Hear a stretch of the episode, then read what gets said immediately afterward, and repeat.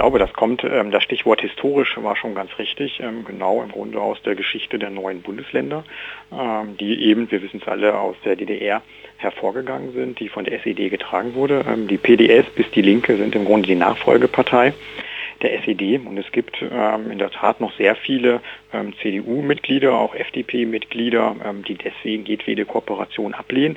Selbst wenn, wie in dem Fall von bestimmten Personen wie Bodo Ramelow, jemand, ähm, der nun persönlich gar nicht mit dem damaligen System in irgendeiner Form verbunden war, ähm, für diese Partei heute antritt. Hm. Da wird immer gesagt, man könne das denjenigen, die unter der äh, Unrechtsdiktatur äh, gelebt haben, nicht antun, jetzt äh, jemanden von der alten SED-Partei zu wählen. Ist diese kalte, äh, ist diese kalte Krieg-Mentalität heute überhaupt noch haltbar? Wir sehen es ja, dass es noch ähm, haltbar ist. Am Ende haben wir, das müssen wir eben auch sehen, tatsächlich immer noch ähm, unmittelbar äh, Betroffene aus der damaligen Zeit, also sprich Menschen, die aus politischen Gründen ähm, von der äh, DDR-Regierung ähm, verfolgt wurden, ähm, ausgewiesen wurden, ähm, sonstige Nachteile erlitten haben. Ähm, da gibt es viele familiäre Dramen ähm, mit unmittelbar Betroffenen. Insofern spielt das schon sicherlich immer noch eine Rolle. Da spielt aber dann keine Rolle, dass Bodo Ramelow eigentlich ein ziemlicher Pragmatiker in den letzten fünf Jahren seiner Amtszeit war, oder? Das spielt dabei in der Tat gar keine Rolle. Das wird häufig ja auch ähm, signalisiert, äh, dass man ihn als Person ähm, ganz positiv wahrgenommen hat von führenden Vertretern aus CDU, FDP etwa. Und dann kommt aber eben dieses Aber, das wir hatten. Ähm, am Ende repräsentiert er eben eine Partei, ähm, mit der man eben partout nicht kooperieren will aus den ja eben bereits angesprochenen Gründen. Mhm. Ähm, kommen wir äh, zum, zum Themenblock politische Legitimation. Da interessiert mich, ähm, wie Sie das sehen. Man hat ja gesehen, dass in den letzten zehn Tagen ähm, es eine unglaubliche Erschütterung bei den Bürgern Thüringens gab, bei vielen Bürgern, äh, über das Verhalten einiger ihrer Repräsentanten. Ähm, welche Auswirkungen hat denn nun die Wahl von Thomas Kemmerich auf das Vertrauen der Wählerinnen und Wähler äh, in das politische System? Wir hatten ja jetzt von Infratest DIMAP ähm, unmittelbar ähm, nach der äh, Thüringer Ministerpräsidentenwahl am Wochenende eine erste Umfrage, die auch diese Vertrauens- und Zufriedenheitsaspekte ähm, abgefragt hat. Dabei war das Ergebnis, dass es keine momentan nachhaltige Erschütterung in das allgemeine Parteienvertrauen gibt, dass aber sowieso niedrig ist. Ähm, das Ergebnis dort war, dass etwa 25 Prozent ähm, den Parteien eben ähm, gut oder sehr gut vertrauen. das ist ein sehr niedriges Niveau, das war aber auch vorher schon so. Da gibt es jetzt keinen signifikanten Einschnitt an dieser Stelle. Was diese Umfrage auch gezeigt hat, ist allerdings, wenn man sich Vertrauenswerte von einzelnen handelnden Personen anschaut, dass wir hier ähm, die stärksten Einbrüche im Hinblick auf die Zufriedenheit ähm, bei Mike Moring und bei Herrn Kemmerich hatten. Also wirklich Vertrauens in, in Prozentpunkten von 20 Prozentpunkte weniger ähm, als vor dieser Ministerpräsidentenwahl. Hier haben offensichtlich eben ähm, die führenden ähm, Personen ähm, massiv enttäuscht und bezahlen das eben jetzt genau mit diesem Vertrauensverlust. Ja, wenn wir uns jetzt mal vorstellen, der Herr Kemmerich wäre nicht ab, äh, hätte nicht seinen Rücktritt äh, umgehend ange, angekündigt. Was hätte es denn für das Verständnis der politischen Leg Legitimation bedeutet, wenn jetzt tatsächlich ein Politiker von der 5%-Partei Ministerpräsident in Thüringen geworden wäre?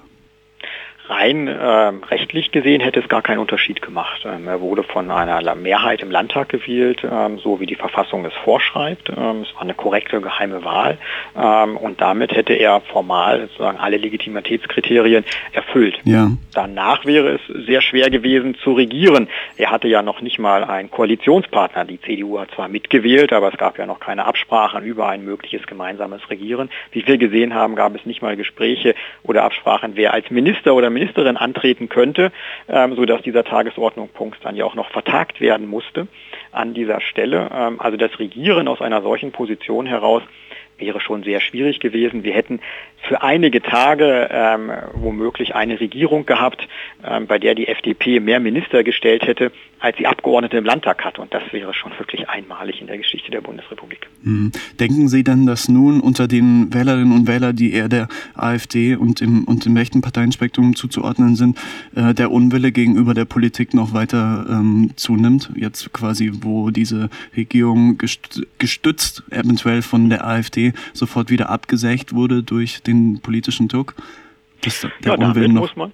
Ja, ich glaube, damit muss man schon rechnen. Und das ist ja auch aus deren Perspektive erst einmal ähm, nachvollziehbar. Wie eben festgestellt ist die Wahl ja sozusagen formalrechtlich ähm, in Ordnung gewesen. Da gibt es äh, sozusagen keinerlei ähm, Bedenken. Ähm, es hat sich gezeigt, dass es offensichtlich die von der AfD auch hervorgehobene Mehrheit unter den äh, Parteien AfD, CDU und FDP tatsächlich gibt. Darauf haben Sie ja auch immer hingewiesen im Vorfeld, dass mhm. das doch eigentlich der Fall sei. Jetzt wurde jemand gewählt, dann trat er nun nach einem Tag ähm, wiederum zurück. Ähm, das löst natürlich ähm, massive Enttäuschung aus und ich glaube, wenn man die handelnden Personen austauscht, wenn wir uns vorstellten, Bodo Ramelow wäre gewählt worden und am Folgetag hätte er erklärt, nach reiflicher Überlegung, eine Minderheitsregierung sei vielleicht doch nicht die beste Lösung für das Land, warum ja. auch immer, und er wäre zurückgetreten, wäre die Enttäuschung natürlich ähm, bei den Unterstützerinnen und Unterstützern äh, genauso groß gewesen. Also mhm. ähm, klar, man muss damit rechnen, das äh, befördert ähm, bei deren Wählerinnen und Wählern natürlich ähm, Verdruss und Enttäuschung. Mhm. Wie ist das denn nun mit der CDU? Ich meine, mit der, mit der SPD geht es schon seit in den letzten Monaten äh, stetig bergab in den äh, Wähler, im Wählerzuspruch. Wie ist das denn nun mit den Volksparteien? CDU, SPD, um die steht es, so wie es aussieht, gerade nicht gut. Hat sich das Konzept der Volksparteien äh, komplett verändert? Ich glaube, das Konzept hat sich nicht unbedingt verändert, sondern ähm, die Bürgerinnen und Bürger sozusagen in der Pluralität ihrer Interessens, ihrer Wertvorstellungen sind äh, immer weniger bereit, Kompromisse einzugehen. Und Volksparteien waren immer Kompromisse ähm, an dieser Stelle. Wenn man sich die CDU anschaut, die immer von sich von einem konservativen, einem liberalen, einem sozialen Flügel gesprochen hat, dann waren das immer in irgendeiner Form Kompromisse. Ähm, für die Wählerinnen und Wähler ist das aber nicht mehr attraktiv, ähm, sobald sie Angebote bekommen, ähm, die dann ihren Interessen ähm, besser entsprechen. Und so gibt es eben für ein bestimmtes Klientel, das über viele Jahre in der Bundesrepublik die CDU mit repräsentiert hat, mit der AfD, jetzt ein Angebot, ähm, wo sich ähm, einige äh, deutlich besser repräsentiert sehen. Und das haben sie durch ihr Wahlverhalten auch angezeigt. Ähm, für die CDU stellt sich jetzt natürlich, ähnlich wie die SPD das hatte, ähm, mit den Grünen ähm, Ende der 70er, in den 80ern, ähm, später dann auch mit der äh, WASG, die dann wieder fusioniert ist mit der PDS zur Linken, stellt sich jetzt für die CDU das gleiche Problem. Wie gehe ich mit einem politischen Konkurrenten in einem politischen Segment um? Ähm, der neu auf dem Markt ist. Mhm. Und das ist die eine Variante ist, ähm, ich biete das gleiche Produkt an, das ist so ein bisschen wie im Supermarkt und hoffe, dass die Leute dann meine Sache nehmen. Dann muss sich die CDU aber programmatisch wieder äh, weiter nach rechts verschieben. Sie hat in den letzten Jahren stärker mit den Parteien in der Mitte bis zur linken Mitte hin konkurriert. Ähm, das heißt, sie müsste ihr Produkt verändern, dort konkurrieren. Dann muss die CDU aber befürchten, dass sie vielleicht dort, wo sie die letzten Jahre neue Wählerschichten gewonnen hat, in dieser linken Mitte, dass sie die natürlich mit einer solchen Verschiebung wieder verlieren würde. Das heißt, unter dem Strich ähm, wird man in der CDU, glaube ich, ähm, sich damit abfinden müssen, so wie die SPD sich inzwischen, glaube ich, auch damit abgefunden hat, ähm, mehr als 30 Prozent werden kaum noch drin sein an mhm. dieser Stelle, ähm, weil die Bürgerinnen und Bürger einfach heterogener wählen an dieser Stelle. Die CDU ist es jetzt eine Richtungsentscheidung. Wo will sie stehen? Ähm, für ihre Wahlchancen, glaube ich, macht es unterm Strich keinen großen Unterschied, aber für ihr Selbstverständnis. Und das ist eine Frage, die die Mitglieder natürlich, ähm, die am Ende immer die CDU sind, dann gemeinsam entscheiden müssen.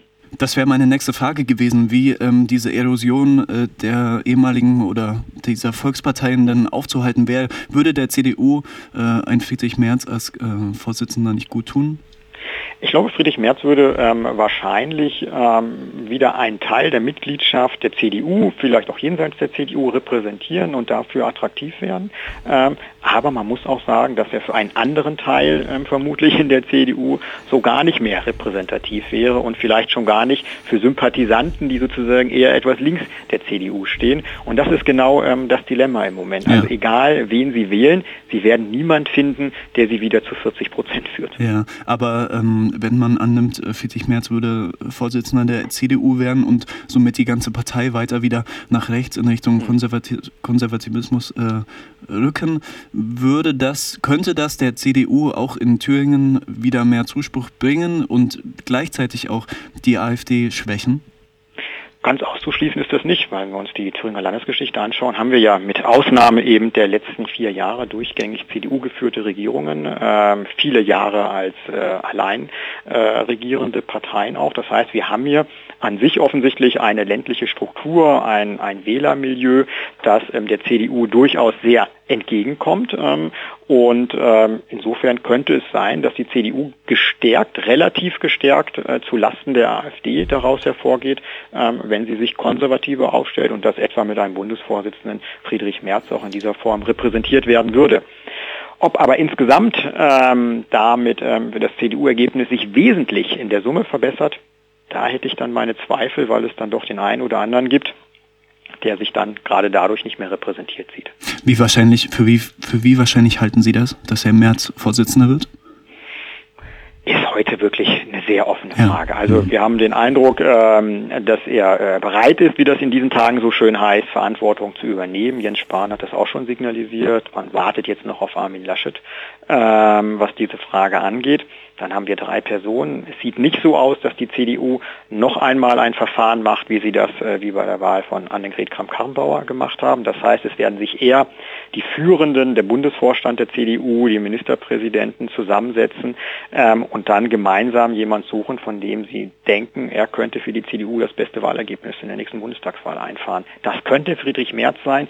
Ich bin mir aber, wie gesagt, nicht so sicher. Ähm, man wird vielleicht auch unter Umständen noch jemand aus dem Hut zaubern, der irgendwie zwischen diesen drei genannten steht ähm, und könnte sowas wie eine Lösung sein, äh, mit der vielleicht heute keiner rechnet. Herr Günther? Aber Günther wäre sicherlich jemand, der ambitioniert wäre, ähm, aber sicherlich auch jemand, der sehr stark für den Merkel-Flügel mhm. in der CDU steht ähm, und sich da auch entsprechend positioniert hat in den letzten Jahren. Deswegen würde ich nicht unbedingt mit ihm rechnen. Ich glaube, das kommt äh, daher, dass wir in den letzten 10, 15, 20 Jahren in den, in den liberalen Demokratien des Westens ähm, die politischen Konflikte zunehmend als Identitätskonflikte ähm, verstehen. Ähm, sozusagen politische Fragen berühren mich in meiner politischen Identität und von meiner von seiner Identität will man wenig aufgeben, kann man wenig aufgeben. Sie wird als Teil von jemand begriffen. Das macht es schwierig, sozusagen Kompromisse zu schließen. Wenn ich Politik eher als ähm, das Entscheiden von Sachkonflikten begreife, dann kann ich schon mal sagen, okay, da an der Stelle ist die Sache mir vielleicht nicht so viel wert, da kann ich damit leben, dass eine andere Partei hier besser punktet. Ähm, wenn aber jedes Mal damit in irgendeiner Form auch meine Identität in Frage gestellt wird, dass ich nicht konsistent genug handle, meinen eigenen Werten nicht genug gerecht werde, ähm, dann wird es eben schwierig, ähm, tatsächlich miteinander in einer pluralen Gesellschaft zu regieren. Würden Sie sagen, Bruno Ramelow ist einer der Letzten, der diese Politik der Sache noch betreibt? Ah, er kann auch schon die Identitätspolitik ja. bedienen. Das würde ich, glaube ich, äh, nicht so zwingend sagen. Er ist sicherlich jemand, und das war den Eindruck, den er die letzten vier Jahre doch vermittelt hat, ähm, der zumindest in einem gewissen Spektrum in der Lage ist, eine solche moderierende Rolle auch einzunehmen und damit auch ähm, unterschiedliche Interessensvorstellungen führen zu können. Im Moment sehen wir allerdings durch den enormen Druck, der auf die CDU aufgebaut wird von Seiten der Linken und der auch als ein identitätspolitischer Druck aufgebaut wird, etwa als Demokraten muss man sich bekennen und ähnliche Sachen, sodass sozusagen jeder CDU-Abgeordnete, der anders handeln würde, damit zum Ausdruck brächte, er sei kein Demokrat. Da haben wir sozusagen ein Beispiel dafür, wie man hier so eine Identitätspolitik aufbaut. Mhm. Ähm, da wird damit auch schon gespielt. Also insofern würde ich jetzt nicht sagen, dass er ähm, der Letzte ist, ähm, der die Sachkonflikte auf dieser Ebene ähm, moderiert hat. Kommen wir äh, zu einem letzten größeren äh, Thema, das mich interessiert. Ähm, sprechen wir über Analogien. Ähm, mit Blick auf den 5. Februar 2020 werden ja jetzt immer wieder die Bezüge zum Aufkommen der NSDAP vor 90 Jahren in Thüringen gezogen. Ist das ein Vergleich, der geht? Oder welche Analogien lassen sich sonst sehen? Welche, welche eher nicht? Ich tue mich damit schwer. Ähm, der erste Punkt ist, äh, wir wissen, wie sozusagen die Geschichte NSDAP ausgegangen ist. Also selbst wenn wir eine historische Analogie zu den Anfängen sehen, würden wir unterstellen, dass Geschichten auch dann immer identisch verlaufen. Dagegen spricht sozusagen jede historische Erfahrung. Das wäre, glaube ich, der eine Punkt. Mhm. Ähm, dann haben wir, glaube ich, eine auch sehr unterschiedliche Situation. Also wir haben sozusagen äh, die, die erste deutsche Republik quasi gegründet gehabt. Ähm, das heißt, wir haben gar keine Demokratieerfahrung gehabt zu dem damaligen Zeitpunkt. Das ist jetzt auch anders. Ähm, wir haben letztes Jahr 70 Jahre Bundesrepublik Deutschland ähm, gefeiert. Wir haben 30 Jahre Wiedervereinigung ähm, gefeiert. Das heißt, die Demokratieerfahrung ist eine ganz andere an dieser Stelle. Auch deswegen würde ich die Situation nicht vergleichen wollen, weil sich selbst eine Partei, wenn sie programmatisch ähnlich erscheint, in einem doch ganz anderen Kontext agieren muss, als das äh, in den frühen 20ern ähm, der Fall war.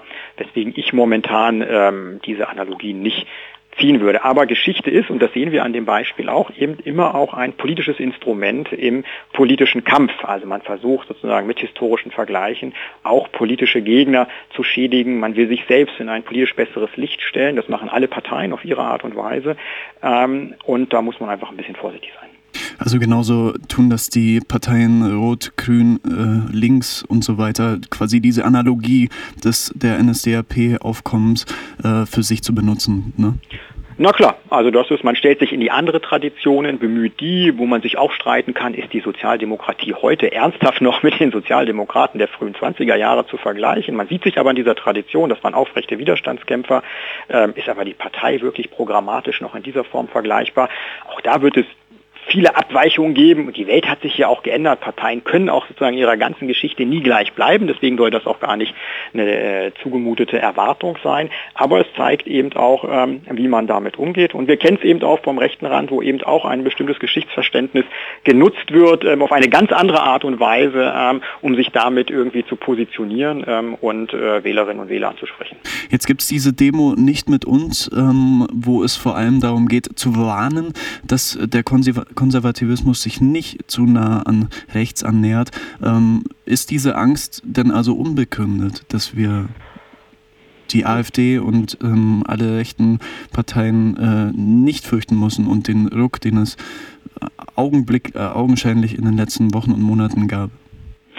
Unbegründet ist sie, ähm, würde ich sagen, erst einmal nicht, weil wir haben ja jetzt gesehen auch, ähm, dass es tatsächlich in politischer Verantwortung sich befindende Akteure in der CDU, in der FDP, zumindest in Thüringen, ähm, gegeben hat, ähm, die eben tatsächlich bereit sind, in bestimmten Fragen gemeinsam ähm, mit der AfD Politik zu machen. In welchem Ausmaß, in welcher Reichweite, darüber kann man jetzt immer noch streiten äh, an dieser Stelle. Aber es ist jetzt nicht, einmal, nicht nur ein Szenario, sondern es ist eben eine Erfahrung. Und aus Erfahrung kann man lernen, das sind genau die Basiswerte. Und natürlich kann man vor dem Hintergrund dieser Erfragungen auch Fragen stellen an diese Akteure an dieser Stelle. Ähm, wollen sie diesen Weg weitergehen? Ähm, sind sie sich bewusst, äh, was sie tun, wenn sie diesen Weg weitergehen? Ähm, was sind ihre Motive? Was sind ihre Gründe? Und man kann ihnen auch signalisieren, eben, wenn ihr diesen Weg geht, ähm, gibt es breite Teile der Wählerschaft, nicht alle sicherlich, aber doch breite Teile, ähm, die sich dann vermutlich in Zukunft nicht vorstellen können, ähm, solche Parteien zu wählen. Ja.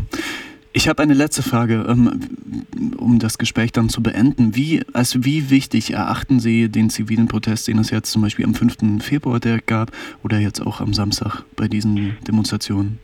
Also Demonstrationen, ähm, Proteste ähm, sind Kernelemente politischen Handelns in Demokratien. Demokratien reduzieren sich eben nicht nur auf den parlamentarischen Betrieb, das wissen wir einfach. Ähm, und insofern ist sozusagen jeder Protest, der gewaltlos abläuft in dieser Form, ähm, immer begrüßenswert ähm, an dieser Stelle, weil es einfach zeigt, dass wir Bürgerinnen und Bürger haben, ähm, die sich tatsächlich mit dem Gemeinwesen identifizieren, die sich auch verantwortlich fühlen, selbst dann, wenn sie keine politischen Ämter ausüben.